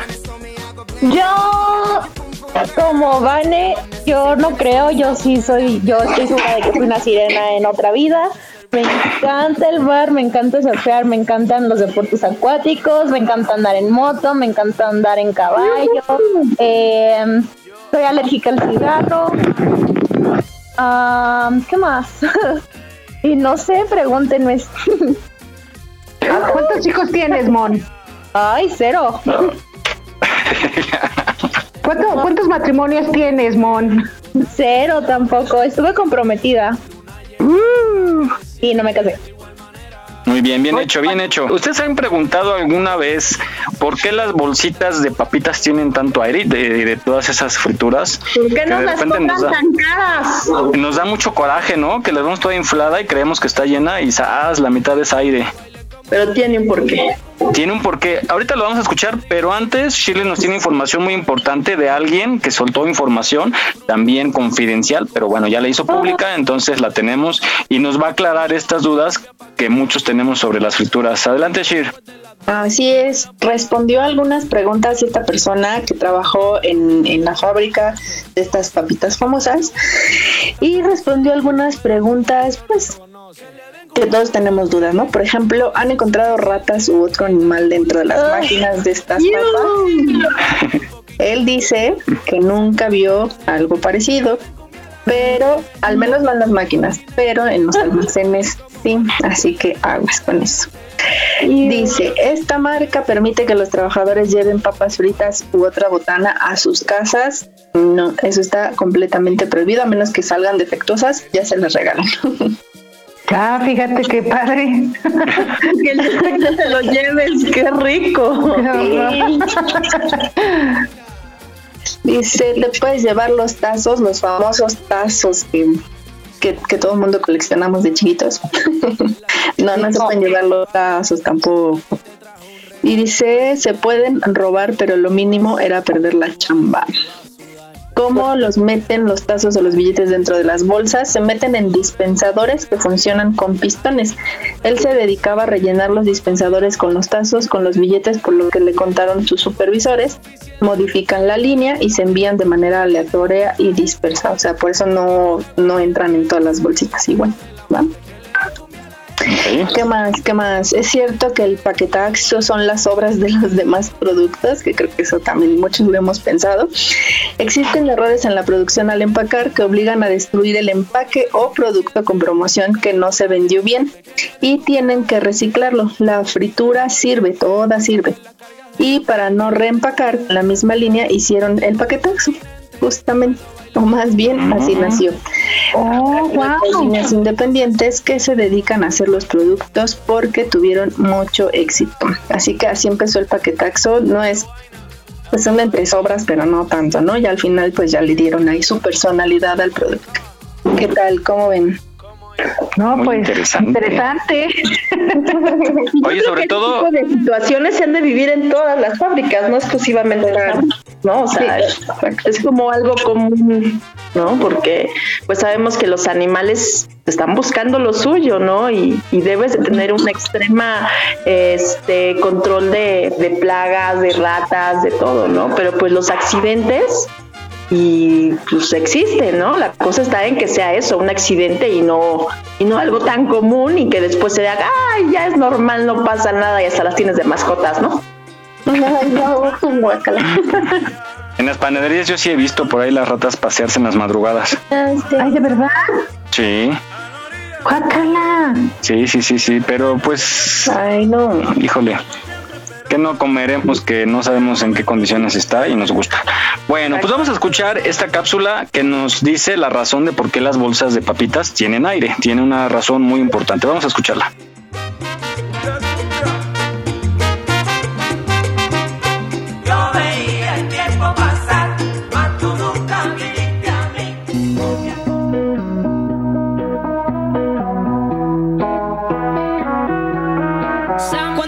Una bolsa de papitas o snack, probablemente te hayas dado cuenta de que las apariencias engañan. El contenido del empaque es más aire que alimento. Pero ¿por qué se inflan las bolsas de papitas? ¿Es este aire dañino para la salud? No te preocupes, la única molestia que te vas a llevar es de encontrar tu bolsa de snack medio vacía. El compuesto de estas bolsas, si bien es cierto tiene un 50% de aire, este no es perjudicial para la salud, ya que es nitrógeno. Para empezar, el nitrógeno no reacciona con las moléculas que están a su alrededor. Al contrario, ayudan a preservar los alimentos, en este caso para tus papitas. Incluso el oxígeno tampoco está presente, ya que puede oxidar los alimentos. Además, el nitrógeno no contiene ni sabor ni olor. Por eso los alimentos se conservan igual. Tampoco resulta peligroso debido a que el aire que respiramos está compuesto de un 78% de nitrógeno. Ten en cuenta que más allá de mantener el sabor de tus snacks, el nitrógeno en las bolsas también permite que ningún alimento llegue aplastado a tus manos mientras este se transporta. Así que no te molestes o pienses que estás pagando solo por aire. Ese espacio en tu bolsa de papitas o snack cumple una función importante, conservarlas en buen estado. Aquí estamos, México. Esperamos tus comentarios a nuestro WhatsApp 56 294 1459. 56 294 1459. No bajes la guardia. Ante cualquier síntoma de COVID-19, busca ayuda médica. Continuamos. Oye, huye para allá. ¿Quién va? El negro. Pero Calderón. Ayer. Llorará y llorará. Tengo que mala pero no voy a ser yo quien te consuele, ¿sabes?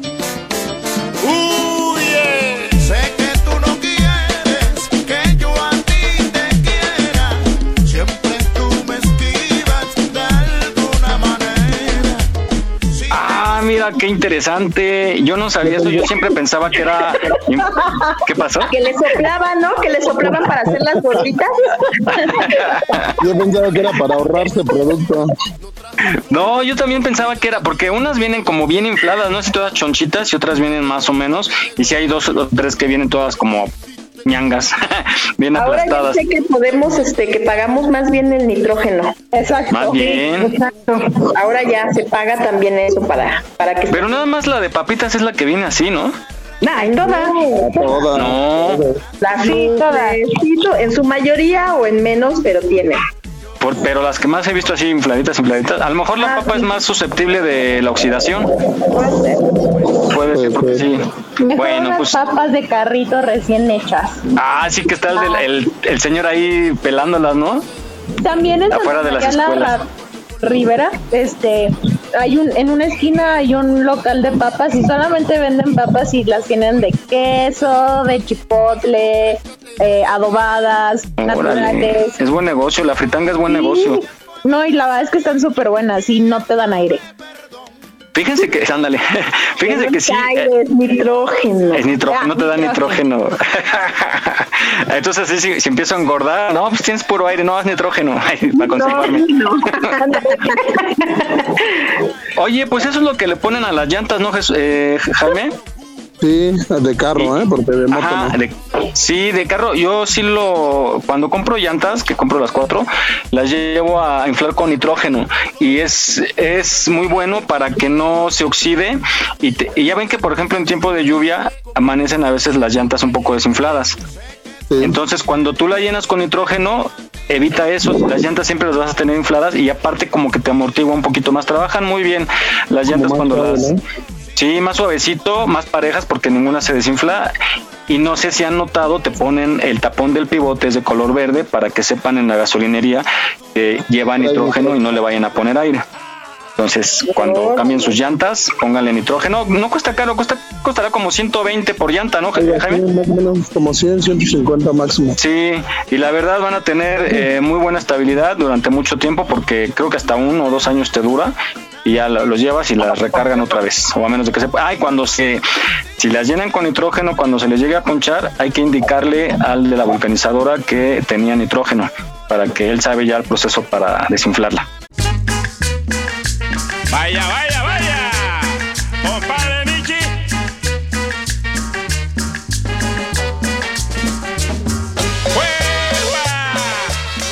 Entonces con tu reporte Jimmy mañana es un día muy importante a nivel nacional adelante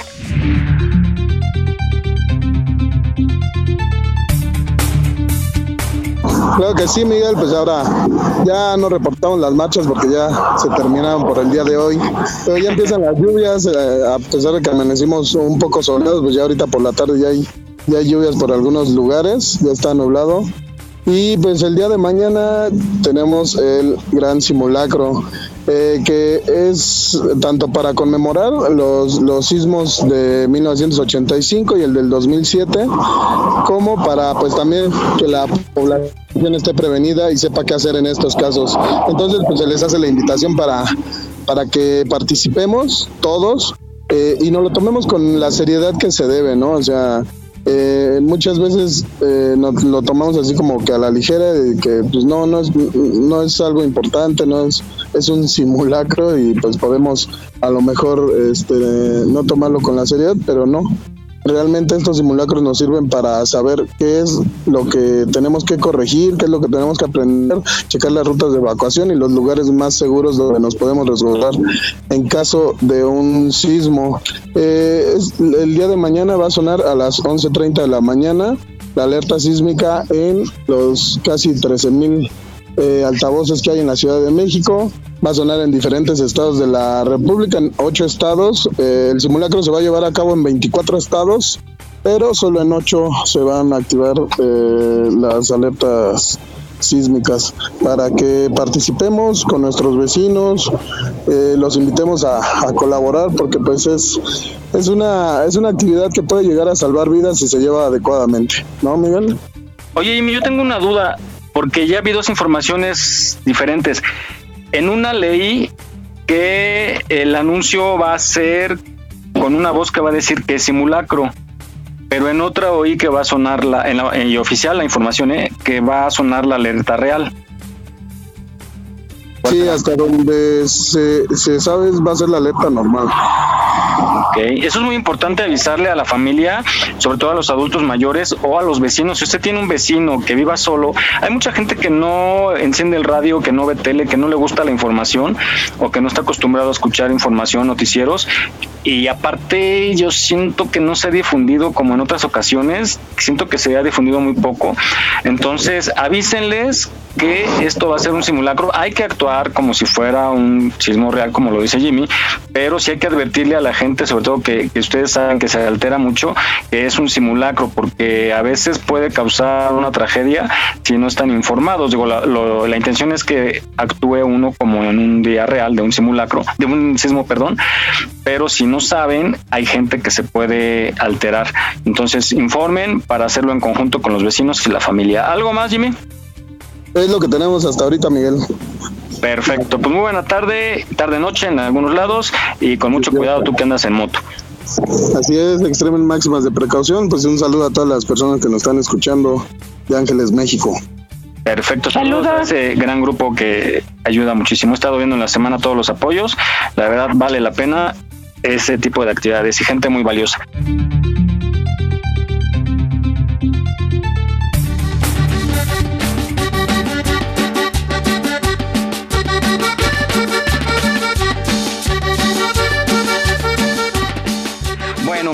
Vamos al, al test. Vane, llegó el momento tenebroso. Vane y su test de la semana. No, al contrario, es un test muy rico porque vamos a ver qué tan mexicanos somos, pero a través de los tacos. Vamos a ver caray. en la forma en cómo lo preparas, lo disfrutas y te lo comes los taquitos mexicanos, vamos a ver tu grado de, de- de qué tan mexicano. Así es que prepárense pluma, papelito, porque vamos a empezar. Num- Uno, ¿qué te gusta más de México? A. Los sabores de su gastronomía. B. La amabilidad de su gente. O C. Todo. No puedo elegir solo una cosa. A ver, A, B o C. Siguiente. ¿Cuáles son tus tacos favoritos? A. Los clásicos taquitos al pastor para después de la fiesta. Ay, ay, ay, ay, ay, espérame tantito, que se me movió. Se me movió. Bueno, aquí no le gustan los tacos. No, no, no, es pecado mexicano. Ya está. ¿Cuáles son tus tacos favoritos? A. Los clásicos taquitos al pastor para después de la fiesta. Mm. B. Los tacos de guisado que siempre te dan una sorpresa. O C. ¿No puedo elegirlos todos? B.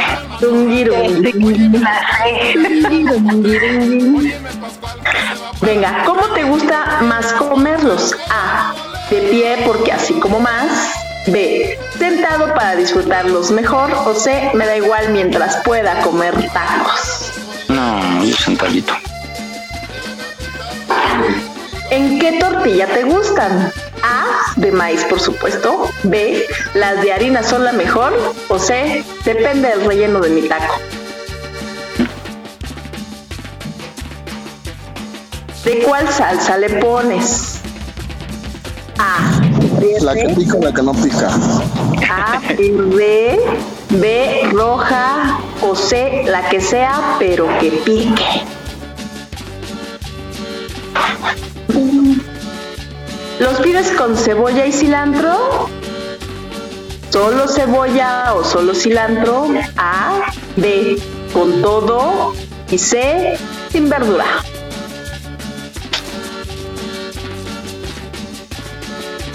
¿Les pones limón? A. Tráiganme unos limones, por favor. B. Un poquito de acidez le da sabor. O C. Ni se te ocurra. ¿Con qué bebida te gusta acompañarlos? A. Una chelita fría siempre es bienvenida. B. Las aguas frescas son la mejor opción. O C. Con un refresco los tacos saben mejor. Agua. Ay, qué saludable. Oye. ¿Con quién sueles ir a comerlos? A. ¿Con quién? No necesito acompañante. Yo puedo. B. Pues sin duda sabe mejor entre amigos, la pareja o la familia. Y C. Con cualquier persona que ame un buen taco. Con una casada para que tenga más emoción. Ay, la innombrable saludos, por favor. ¿Cuántas veces al mes comes tacos? No necesito contarlas para saber que muchas. B. Probablemente más de cuatro. O C. Una o dos. Yo sé. Hagan sus conteos, paisano. ver. Hagan sus conteos. A, B o C. B. Tres. Ganó la C. Ganó la C. Uno, dos, tres, Ah. cuatro, cinco. Uy, dos. La B. ¿Nadie tuvo A? Taran, taran, No, taran, yo tuve Taran, taran. C8. Órale. Venga, pues ahí les va. Para quienes tuvieron A, lo están haciendo muy bien, pues tus gustos taqueros son tan distinguidos como los de cualquier mexicano de corazón. Sigue así, no dejes de buscar nuevos sabores y texturas. Continúa probando lo mejor de México con estos American Foods. Mexican. Muy bien, muy bien. Ahora vamos con los que tuvieron B, Mike. Ajá. Dice, nos quedó claro que tú sí sabes qué onda con los tacos, así como un mexicano. Sin embargo, atrévete a ir más allá de lo típico y arriesgate un poco más para descubrir de nuestro amado México con los sabores. Ah, que te falta, te falta, te falta. Oigan, ¿pero les gustan con dos tortillas o con una? Con una, con una. Yo también con una. Yo soy de los que pido con dos y me hago mis dos tacos. No, pues Yo también. Es que luego sí te atascan, te atascan de pesado, de... Eh, que estén bien Bueno, servidos. entonces. Y los que tuvieron C, ¿quién fue, Rosy? Yo. Las fresas. Mon. Dice, lo están haciendo muy bien, pues tus gustos taqueros son tan distinguidos como los de cualquier mexicano de corazón. Sí, y así no dejes de buscar nuevos sabores y texturas. Así es que somos bien mexicanos. La verdad es de que el taco siempre ha representado a México del que quiera. ¿Cuál es tu taco favorito? Pastor. Bistec. Yo también, pastor. Yo me puedo hacer tacos hasta de espagueti. Órale. Ay, cálmate, pastel. De verdad, yo, para mí, los tacos no me importa de qué. Hasta de espagueti me echo tacos. Hasta de ojos, verdad. yo creo. También. y me gustan más. No, de lengua no. Hay unos que sí, tacos de lengua. Me como un taco, ¿no? Pues qué delicioso test, ahora sí, la verdad. Ya no fue terrorífico. Ya me dio más hambre. No sufrimos, no sufrimos. Vámonos a cenar unos taquitos. Bueno, pues muchas gracias, mi Vane.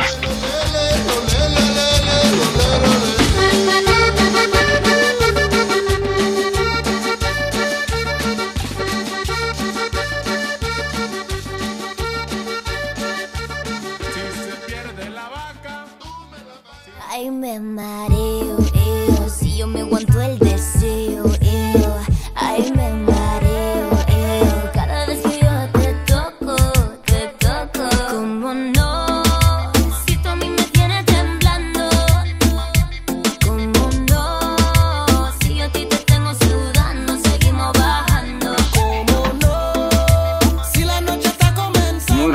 Rico este. Continuamos. Vamos con a escuchar esos comerciales. Pues ustedes están muy jovencitas, a lo mejor no les tocó, que son de los años 70, pero bueno, algunas de mis colegas sí. Vamos a escucharlos, que nos va a traer un poquito de nostalgia.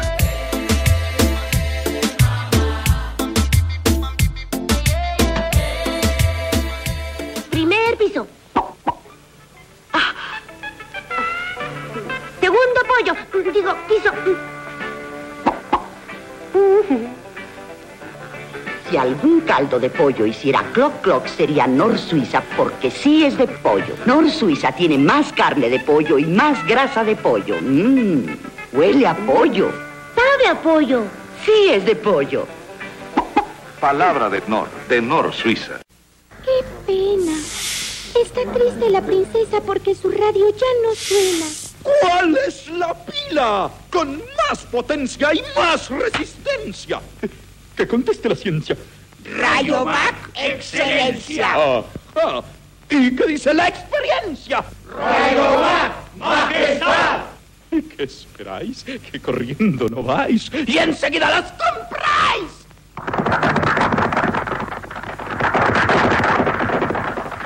Yo también voy.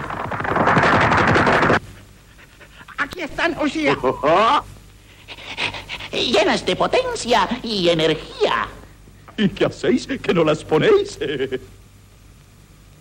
Cuando pila, pila la pila, con potencia y más energía.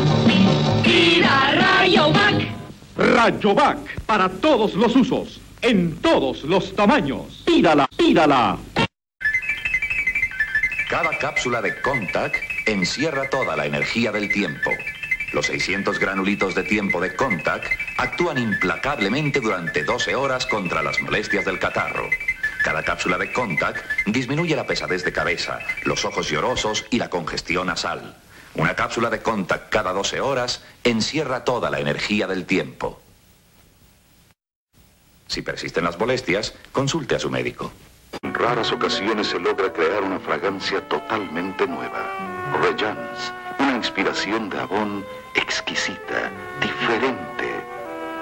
Rejans hace eco a su presencia. Permanece cuando usted ya se ha alejado. Rejans de Avon en lujosos envases verde malaquita y oro. Su representante Avon trae Rejans. Dele la bienvenida.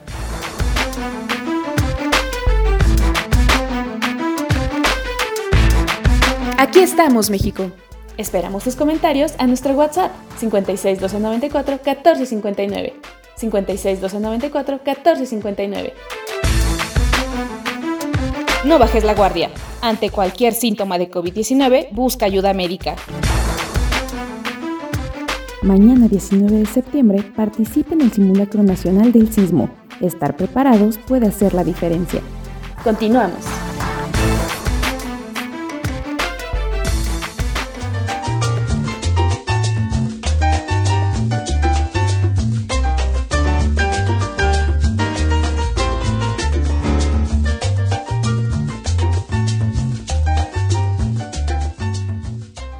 Bueno, pues esto fue para la gente que vivimos los setentas y muy bonitos, me hizo recordar muchas cosas y creo que todos existen, Rayovac existe, existe, ¿no? La batería.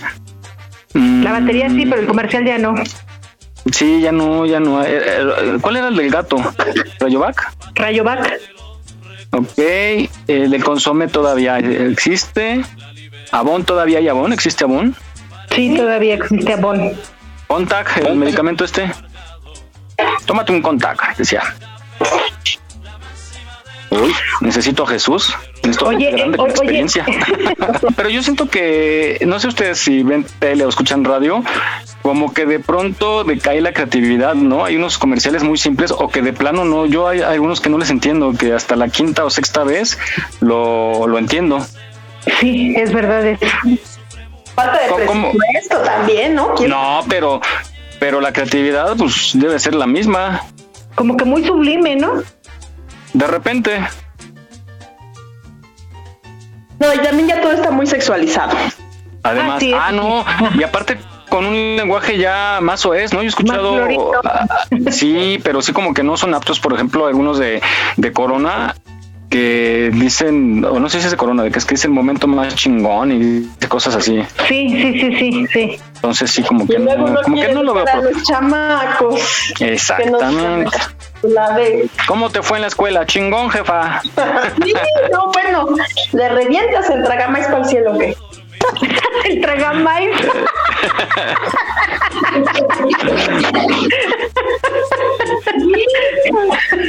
Se pasó. Ok, bueno, pues vamos ahora a este misterio del Triángulo de las Bermudas, algo que siempre ha estado en las películas y es un gran misterio, pero bueno, aquí nos dicen los mitos y realidades acerca de este eh, punto que tenemos en este planeta, que dijera Jesús. Adelante.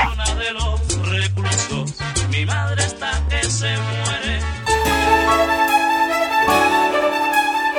5 de diciembre de 1945. Cinco aviones con 14 tripulantes hacen un vuelo de práctica cerca de la costa de Florida, pero algo comienza a salir mal. No sé dónde estamos. Seguro nos perdimos después del último giro. FT-28, este es FT-74. ¿Cuál es el problema? Mis dos brújulas están descompuestas. Después de horas de confusión, se acaba el combustible. Todos los aviones ciérrense. Tendremos que dejarnos caer. Cuando el primer avión tenga menos de 10 galones, caeremos juntos. No se supo más de ellos y los aviones jamás se encontraron. Este extraño accidente fue el que dio origen a la leyenda de el Triángulo de las Bermudas, gracias a que un periodista en 1952 publicó en la revista de lo paranormal Fate un artículo que afirmaba que en ese lugar ocurrían extrañas desapariciones marinas. Luego, en 1954, la revista Argosy retomó el tema y acuñó el término Triángulo de las Bermudas, definiendo el área que está entre Miami, San Juan de Puerto Rico y la isla de Bermuda. Pero el tema realmente se hizo famoso en 1974, cuando el escritor de ciencia ficción Charles Berlitz aderezó la historia con más casos, exageraciones y francas invenciones, y publicó un libro sensacionalista que se convirtió en bestseller. Pero, ¿qué pasa en el Triángulo de las Bermudas? Las desapariciones se han atribuido a abducciones extraterrestres, monstruos marinos, erupciones de gas metano y hasta desconocida tecnología que yacería en la sumergida ciudad de la Atlántida. La verdad, ninguna de estas teorías es necesaria, porque en esta zona no pasa más que lo normal. Es una zona de mucho tráfico. Más de 100.000 barcos y aviones pasan por ahí cada año. Son millones desde que se tiene registro y solo se han perdido 50 barcos y 20 aviones. No más de los que se pierden en cualquier otra parte del mundo. Y menos tomando en cuenta que es una zona donde es muy frecuente encontrar tormentas y huracanes y existe el mar de los sargazos, una zona gigantesca llena de enmarañadas algas flotantes en la que se pueden enredar los buques. Algo que sí tiene de especial esta área es que es uno de los pocos lugares del planeta en los que el polo magnético queda perfectamente alineado con el polo geográfico, lo que puede confundir a algunos navegantes y pilotos. Por otro lado, la profundidad del mar es de casi 6.000 metros en promedio y hay partes en las que llega a los 8 kilómetros. Aviones como los del vuelo 19 que pesaban más de 4 toneladas probablemente se fueron hasta el fondo y difícilmente serán encontrados. Además, muchos de los casos que se reportan en las publicaciones sensacionalistas realmente no ocurrieron en esa zona. Otros ocurrieron pero sí se encontraron los restos, y otros más fueron simplemente inventados por escritores sin escrúpulos deseosos de vender más. No hay registros de ellos en los periódicos de la época. Larry de hecho, escribió un libro donde detalla todas las inexactitudes y exageraciones en que se ha incurrido al hablar del Triángulo de las Bermudas. Lo interesante es cómo, a partir de unos cuantos casos exagerados, se ha creado un mito de enormes proporciones del que se aprovechan muchos vividores para hacer negocio, porque el misterio siempre es fascinante. Pero antes de resolver un misterio, hay que ver si realmente hay un misterio que resolver.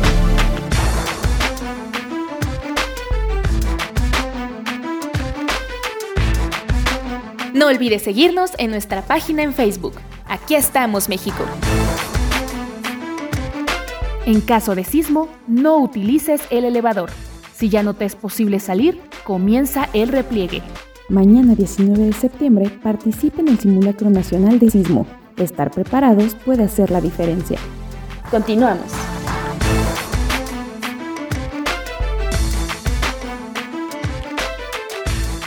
I've paid my dues time after my sentence, but committed no crime. And bad mistakes, I've made a few.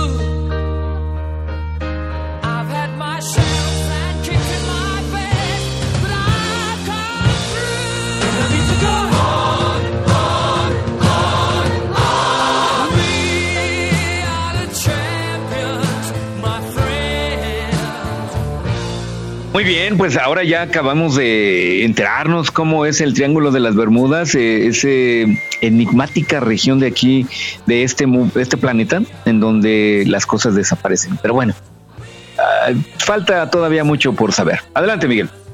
Muy bien, sí, muy misterioso. Yo, yo si pusiera un negocio, una cantina que se llame así el Triángulo de las Bermudas. Sí, para que no lleguen los maridos a casa y digan, es que me perdí ahí en el Triángulo de las Bermudas. Qué inteligente, ¿eh? Nada más. Qué Ay, original. qué, qué original. Bueno, pues hemos llegado al final de este programa que hoy por única ocasión lo hicimos esta tarde noche. Es que en algunos lados ya está oscuro, en otros está todavía con luz. Van a dar las seis ya de la es de noche ahorita. tarde. ¿En dónde? Japón. Oh, no, oigan, ¿qué creen que me enteré? El otro día estaba viendo los reportes de, de, mm, estadísticas del, del podcast y nos escuchan mucho en Estados Unidos. Ya mucha gente, esta semana tuvo muchos me gusta. Alguien de ustedes compartió y tenemos nuevos, nuevos adeptos. Les mandamos un saludo a la gente que se ha conectado por primera vez y nos está escuchando. Saludos, pues a todo Estados Unidos, para no decir región por región, pero mucha gente nos escucha. y Me imagino que son mexicanos. Les mandamos un abrazo y un saludo muy grande. Tú tienes familia y amigos allá, ¿no, este, Rosy? Sí, sí, sí, sí, sí. Precisamente nos escuchan. Muy bien, les mandamos un saludo y un abrazo fraternal desde nuestro bello México. Bueno, vamos a despedir y les voy a pedir a ustedes, eh, Rosy, nos despedimos. Sí, dime. Cuídense mucho, amigos. Muchas gracias por estar con nosotros en el programa y los esperamos la próxima semana. Gracias, Mon. Hola, muchas gracias a todos por escucharnos, que tengan un bonito fin, cuídense mucho, hagan caso del simulacro y nos vemos, nos escuchamos la próxima semana. Claro que sí, gracias por conectarte, Shirley. Gracias a todos, nos escuchamos la próxima semana y yo quiero mandar una felicitación muy, muy, muy, muy especial para mi papá, que es su cumpleaños, que lo amo mucho, que lo extraño y que espero que el próximo año ya podamos festejarlo juntos y abrazarnos como siempre. Claro que sí, gracias Shirley y un abrazo a tu papi, donde quiera que esté por allá. Está allá en, en un- ¿cómo se llama? Este. Zumpango. Ajá, allá Ah. en Zumpango. Muy bien, un abrazo de parte de todo el equipo. Qué linda está la mañana en que vengo a saludarte. Juane. Pues pórtense mal, cuídense bien, váyanse a cenar unos taquitos, por favor, y pásenla lo más lindo este fin de semana, que, que nos de cocodrilo. el puentecito. Tacos ¿Cómo? de cocodrilo. Tacos de cocodrilo. De, de lo que se les antoje, pero váyanse a echar unos taquitos. Perfecto, pues muchas gracias. Bueno, y también una felicitación a Mary, nuestra compañera de Puerto Vallarta, que no se pudo conectar hoy, pero cumpleaños la próxima semana. Le mandamos un abrazo y estas mañanitas de parte de todo el equipo. Del levántate de mañana, mira que ya amaneció.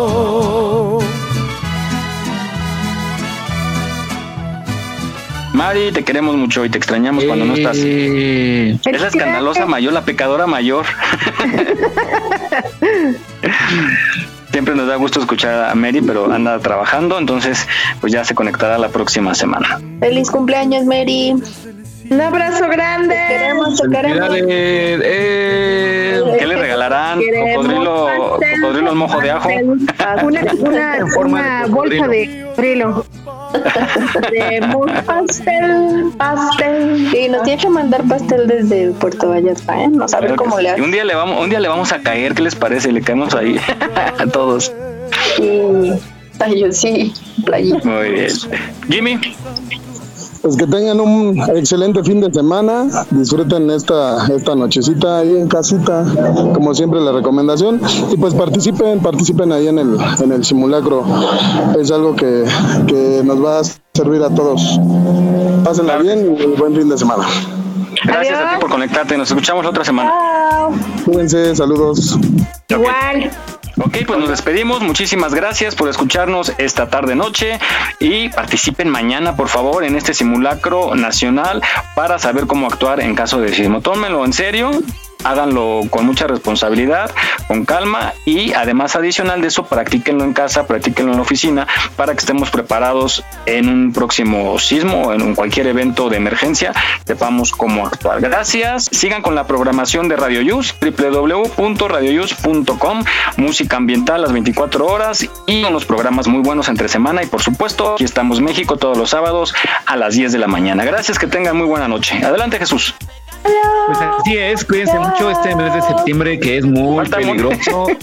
Rosy, Rosy, Rosy, eh, Mon, eh, Shirley, Vane, cuídense mucho, Miguel. Jaime,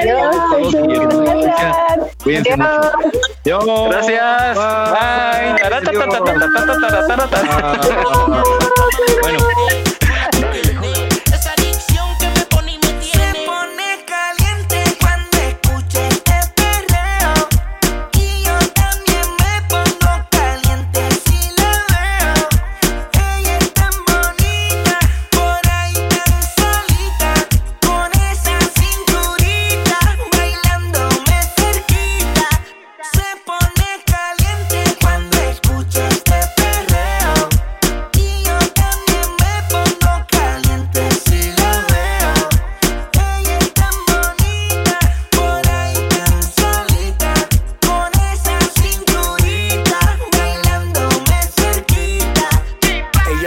Que la toque, a veces que la bese.